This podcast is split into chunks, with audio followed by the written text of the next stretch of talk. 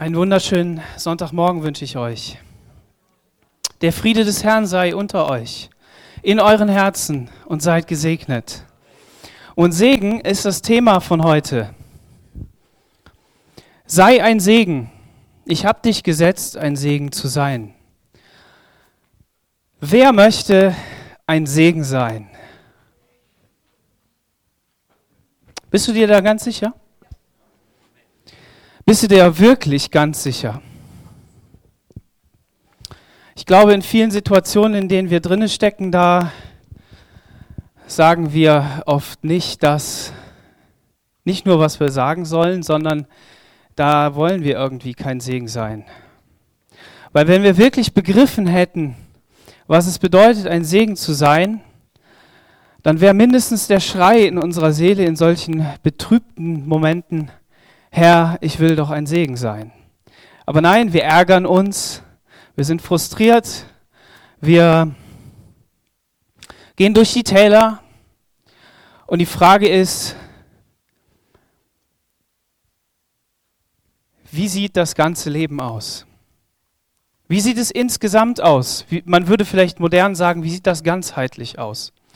Denn es ist ja so, dass unser Gott nicht von einem fremden Planeten ist, ne? sondern er hat diesen Planeten geschaffen, auf dem wir leben dürfen. Und er hat nicht nur diesen Planeten geschaffen, sondern er ist der Ursprung des Segens. Er ist die Quelle des Segens. Und deshalb brauchen wir uns gar nicht, so wie ich das eben vielleicht versucht habe, ein schlechtes Gewissen einzureden. Oder irgendwie schlechte Gefühle, wenn wir sagen, hey, da sind so viele Situationen, in denen ich mich ärgere. Nein, sondern du darfst wissen, du sollst ein Segen sein. Aber nicht indem du das produzierst, nicht indem du das machst, sondern so wie wir das in den Zeugnissen auch gehört haben, dadurch, dass Gott dir in genau diesen Situationen, ob das Unsicherheit ist beim Thomas, ob das nicht Wissen ist, wo der Geldbeutel ist oder was auch immer, zu wissen, Gott hat mich in seiner Hand. Das hat sich beim Thomas bestimmt nicht so angefühlt, er hat das ja auch gesagt, in diesen Situationen da auf Kuba.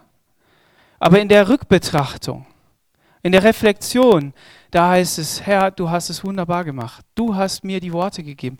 Du hast mir dieses Wort gegeben, auf das ich mich gestellt habe. Und da wollen wir mal reinschauen in diese erste Bibelstelle. Und obwohl ich da die Bibeltexte hingetan habe, du darfst, du darfst das Buch aufschlagen der Bücher, die sogenannte Bibel. Bibel heißt ja Buch der Bücher, ne? Und da schlagen wir auf den ersten Mose, Kapitel 12. Und da wollen wir mal lesen.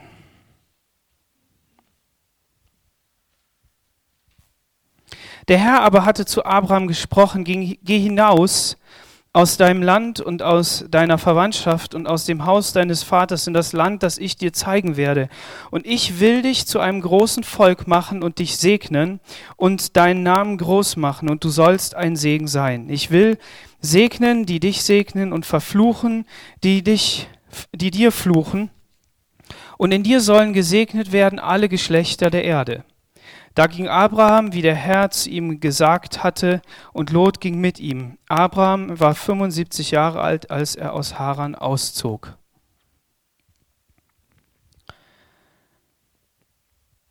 Abraham, dieser Mann Gottes, wie wir ihn nennen, weil wir seine ganze Geschichte kennen, dieser Mann aus irgendeiner Stadt, die Gott wahllos erwählt hat, also wahllos erwählt ist jetzt ein bisschen verkehrt, aber ich will damit ausdrücken, die er einfach auserwählt hat. Er, es war seine Wahl. Er hat gesagt, Abraham, ich rufe dich.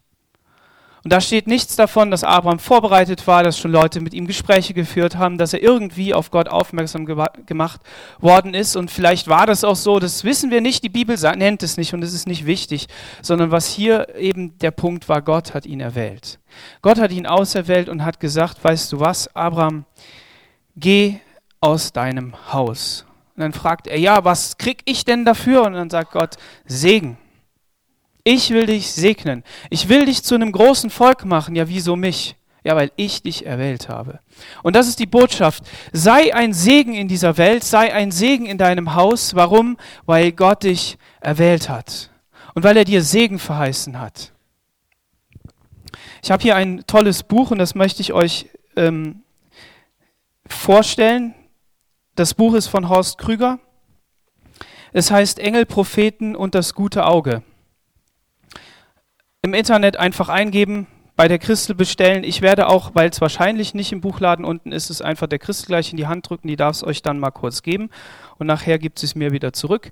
Und dann könnt ihr reinlesen. Dieses Buch ist ganz toll. Warum? Weil es ähm, einzelne Worte und Begriffe beinhaltet, die man schnell mal nachschlagen kann.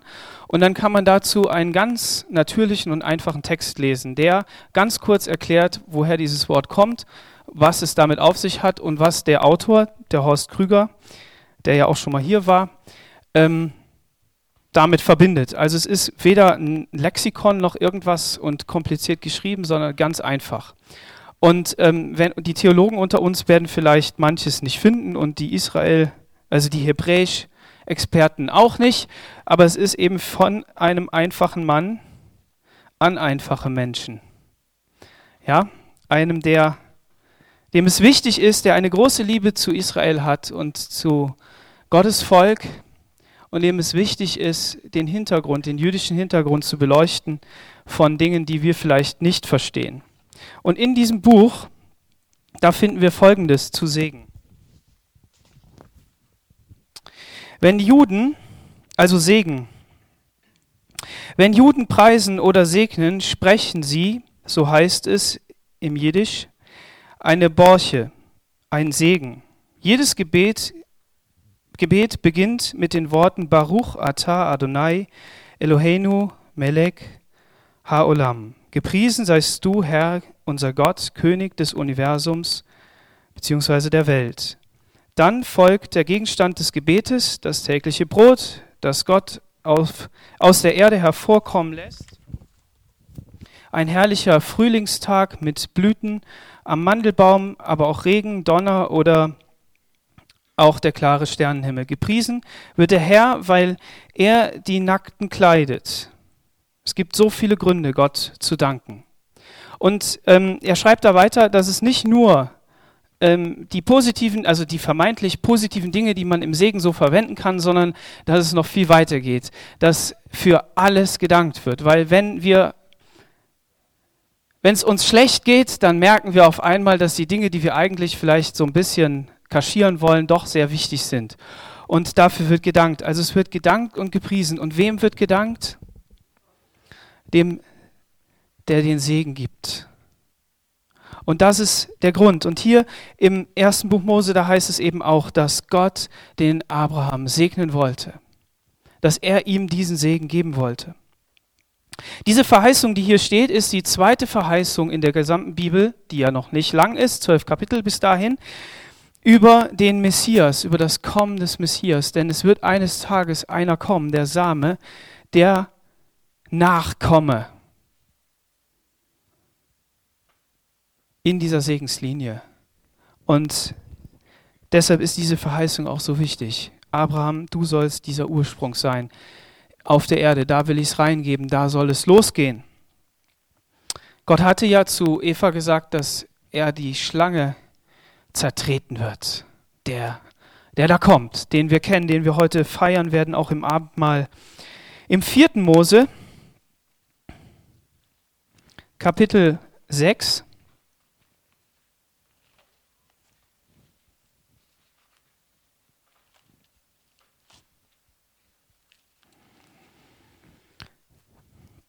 Vers 22, da heißt es, und der Herr redete zu Mose und sprach, rede zu Aaron und seinen Söhnen und sprich, so sollt ihr die Kinder Israels segnen, sprecht zu ihnen, der Herr segne dich und behüte dich. Der Herr lasse sein Angesicht leuchten über dir und sei dir gnädig. Der Herr erhebe sein Angesicht auf dich und gebe dir Frieden. Und so sollen sie meinen Namen auf die Kinder Israels legen, und ich will sie segnen. Auch hier haben wir es wieder so, dass Gott sagt, Mose, du und Aaron, ihr sollt das Volk segnen. Aber nicht von euch aus. Nicht ihr seid diejenigen, die diesen Segen geben, sondern ich höchstpersönlich werde sie segnen. Aber ihr sollt sagen, gesegnet seid ihr in dem Namen des Herrn.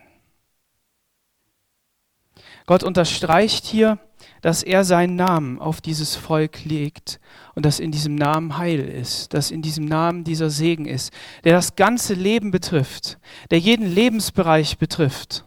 Und das sollten wir uns auch merken für unser Leben. Gott segnet den Menschen und sagt, seid fruchtbar. Der Segen Gottes für die Menschheit besteht darin, dass sie fruchtbar ist. So jeder Baum, der nicht fruchtbar ist, jede Pflanze, die nicht fruchtbar ist, weil sie krank ist, die ist krank, weil etwas diesen Segensfluss von Anfang an gestört hat. Wenn der Mensch unfruchtbar ist, ob beim Mann oder bei der Frau, dann möchte ich heute Morgen zusprechen, es hat schon viele Gebete gegeben, die erhört worden sind. Und du sollst ein Segen sein auf dieser Erde und fruchtbar.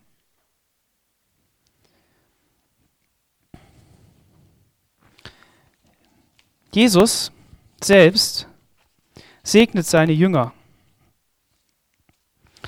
Und ich habe das gesucht und habe dann gefunden, dass es ja eigentlich gar nicht oft bei ihm vorkommt. Er segnet nicht das Brot, so wie wir. Fragt man sich natürlich, warum ist es so? Das steht da in dem Buch drin. Was segnet Jesus? Lukas Kapitel 24, Vers 50.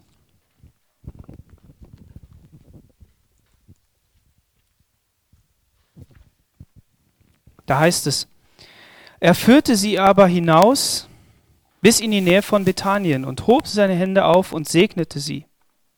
Und es geschah, indem er sie segnete, schied er von ihnen und wurde aufgenommen in den Himmel. Jesus hat schon mal jemanden gesegnet, da wollten die Menschen das nicht. Die Kinder.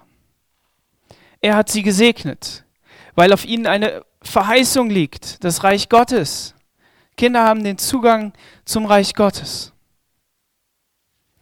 Und Jesus war es wichtig, die Hände auf sie zu legen und sie zu segnen und zu sagen, der Friede Gottes sei mit euch. Ihr sollt gesegnet sein. Ihr sollt wirklich beschützt und behütet sein. Ich werde ein Auge auf euch haben. Ich werde euch zum Vater führen. Ich werde euch versorgen. Es liegt dann an den Kindern, wir waren ja auch mal Kinder, es liegt an uns, ob wir auf diesen Segen zurückgreifen wollen. Es sind so viele Verheißungen darin, dass Kinder, die im Elternhaus aufwachsen, unter dem Segen sind. Dass du heute Morgen hier bist, liegt daran, dass du jemandem begegnet bist, der dich unter diesen Segen gebracht hat, der für dich gebetet hat, der dich gesegnet hat, was auch immer, wie auch immer deine Geschichte ist. Und Jesus hat diese Kinder gesegnet. Und er hat seinen Jüngern gesagt, verwehrt ihnen den Weg nicht. Und seine Jünger hat er gesegnet und hat sie letztendlich als letzten Akt, indem er dann aufgefahren ist, für diesen Dienst, der vor ihnen liegt, gesegnet. Und hat gesagt, geht hin in meinem Frieden. Im Matthäusevangelium sagt er das. Ich bin bei euch. Verheißung Gottes liegt darauf. In 5. Mose 30, Vers 15, da heißt es, siehe, ich habe dir heute Leben und Gutes, das Gute vorgelegt, den Tod und das Böse. Es ist nicht nur so, dass bei Gott es so ist, dass wir nur in eine Richtung laufen können. Wir können eigentlich nur das eine machen. Nein, Gott stellt die Menschen immer vor diese beiden Berge, Garizim und Ebal. Das Volk Israel, bevor es in das Land gegangen ist, hat nochmal das ganze Gesetz gehört, hat nochmal gehört, wie das alles ist, wie das da auf sich hat. Und Gott hat gesagt, du sollst gesegnet sein, wenn du meine Gebote erfüllst. Du sollst gesegnet sein, wenn du Frieden hältst. Du sollst gesegnet sein, wenn du nicht begehrst, was dir nicht gehört. Und du sollst gesegnet sein, wenn du mich suchst. Aber er hat auch gesagt, verflucht bist du, wenn du das nicht tust. Wenn du dich gegen meinen Willen verhältst, wenn du, wenn du andere Wege läufst, wenn du mich nicht suchst, dann sollst du verflucht sein. Bei Gott geht auch das. So sehen wir, dass es auch Bedingungen gibt für den Segen Gottes. Und ähm, dieses Volk, dieses Volk Israel durfte sich auswählen.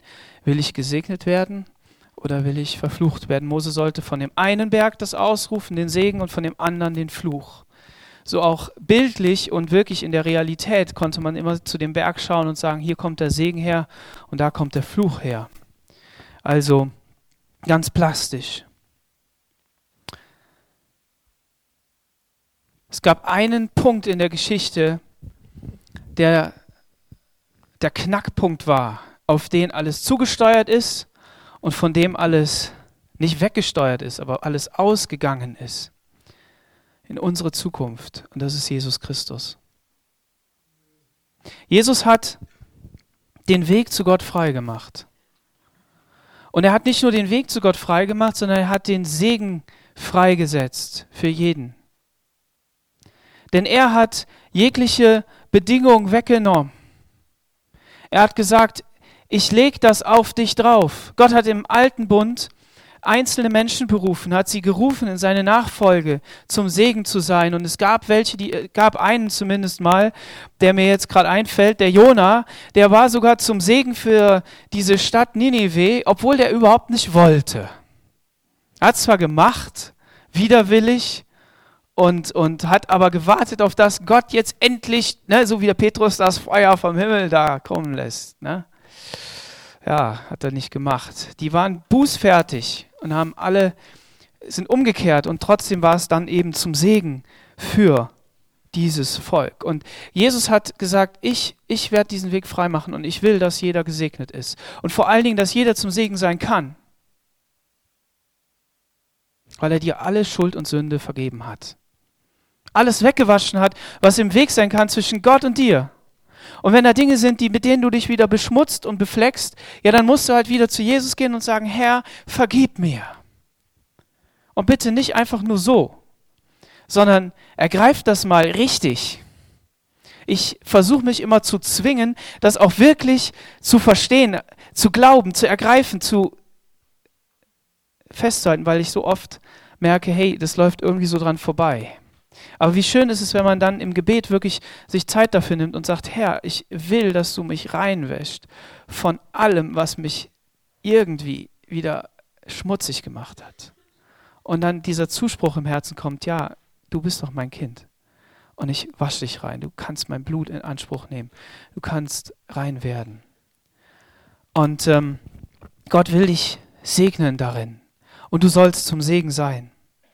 Jesus hat nicht nur irgendetwas getan, sondern er hat ein Werk vollbracht. Das ist so, wie wenn ein großer Künstler ein großes Werk vollbringt. Ein großes Gebäude, eine große Architektur, die gemacht worden ist. Wenn dann die Bauleute alles fertiggestellt haben, das ist ein großes Werk, was getan wird. Und Jesus hat noch viel mehr getan. Er hat das ultimative Werk für alle Menschen erschaffen, sodass Gott nicht sagen muss, ich will sie alle umbringen sondern dass er sagt, ich habe euch alle lieb. Warum? Weil er auf Jesus schaut und sagt, danke, dass du es getan hast, sonst müsste ich sie alle umbringen. Und Jesus seinerseits für dich eintritt und sagt, ja, ich will, Vater, dass du ihn annimmst, weil ich dieses Werk getan habe. Und im Galaterbrief Kapitel 3, Vers 8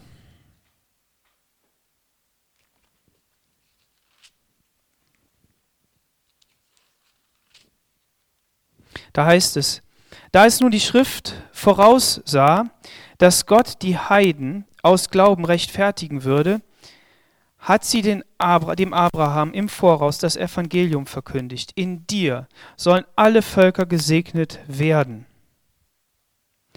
So werden nun die, welche aus Glauben sind, gesegnet mit dem gläubigen Abraham. Es ist nicht nur ein Zuspruch an den Abraham, du in deiner Situation, dich will ich zum Segen setzen, sondern es ist ein Zuspruch an uns alle. Und ob der Abraham wirklich die Fülle dieser Verheißung begriffen hat, das wissen wir nicht. Vielleicht an einzelnen Stellen, dass er im Glauben vorausgeschaut hat. Aber wir dürfen zurückschauen und sagen, das ist nichts Neues, sondern das ist schon ein paar tausend Jahre alt. Gott hat es verheißen und vor allen Dingen, und das ist ja das, was der Thomas und die Ingrid auch berichtet haben, Gott ist treu. Zu seinen Verheißungen steht er. Und wenn er sagt, ich will dich segnen und du sollst zum Segen sein und du bist ein Kind Gottes, ein Hebräer, einer, der von jenseits des Flusses gekommen ist und durch die Taufe hindurchgegangen ist dann bist du mit unter dem Segen. Wir sind durch den Glauben Kinder Abrahams. Und dann dürfen wir das in Anspruch nehmen. Ich möchte euch ermutigen, auch ganz einfach, gut zu reden. Denn im Neuen Testament wird das Wort, was im Griechischen da verwendet wird, kann man übersetzen mit gut reden über jemanden. Jemanden preisen, jemanden loben, jemanden etwas Gutes zusprechen. So wie wir das am Anfang vom Gottesdienst gemacht haben. Sprich mal etwas Gutes über jemanden aus. Jemand hat mal gesagt, er fastet böse Worte über sich selber. Kann man ja auch mal. Ich will die nächsten 40 Tage nichts mehr Negatives über mich sagen. Das ist doch gut, oder?